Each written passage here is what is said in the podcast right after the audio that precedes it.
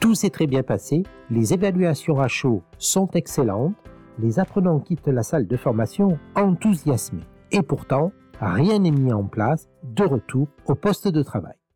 Raison 1. Les bénéfices du contenu dispensé n'ont pas été suffisamment explicités. Nous donnons, vous et moi, notre attention uniquement à ce qui nous est bénéfique. En formation, c'est la même chose.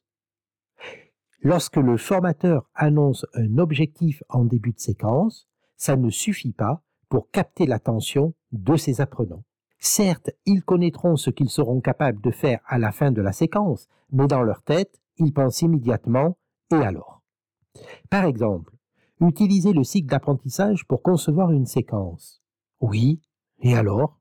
Contrairement à gagner 50% du temps sur la conception de formation grâce au cycle d'apprentissage. Ah ah Un vrai bénéfice personnel est annoncé, mais attention, il ne s'agit pas simplement de leur dire, il va falloir prouver le bénéfice annoncé pendant la séquence pour leur permettre d'en découvrir le bénéfice apprenant. Raison 2. L'apprenant n'a pas suffisamment pratiqué, utilisé et ou appliqué le contenu en présence du formateur ou de la formatrice. 75% à 80% du temps de chaque séquence devrait être consacré à la pratique.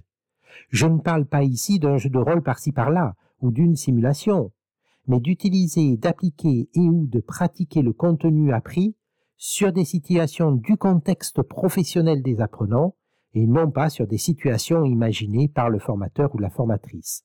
Bien que ces situations soient pertinentes, elles n'auront aucune plus-value pour les apprenants alors que s'ils l'appliquent sur une situation vécue de tous les jours, ils en découvriront les bénéfices de par eux-mêmes, la plus-value, et en retireront un bénéfice apprenant immédiat. Forcément, ils la mettront en place après la formation. On aura prouvé l'efficacité de l'élément appris. Raison 3. Le formateur n'a pas donné suffisamment de feedback positif. Nous devrions donner du feedback positif régulièrement pour rassurer les apprenants et leur donner confiance. C'est le motivateur numéro un.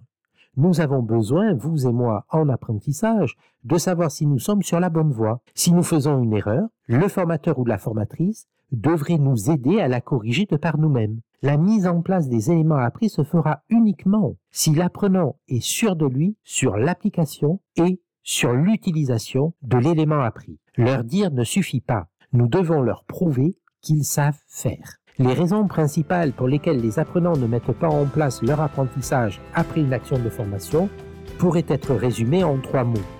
Bénéfice, pratique, feedback.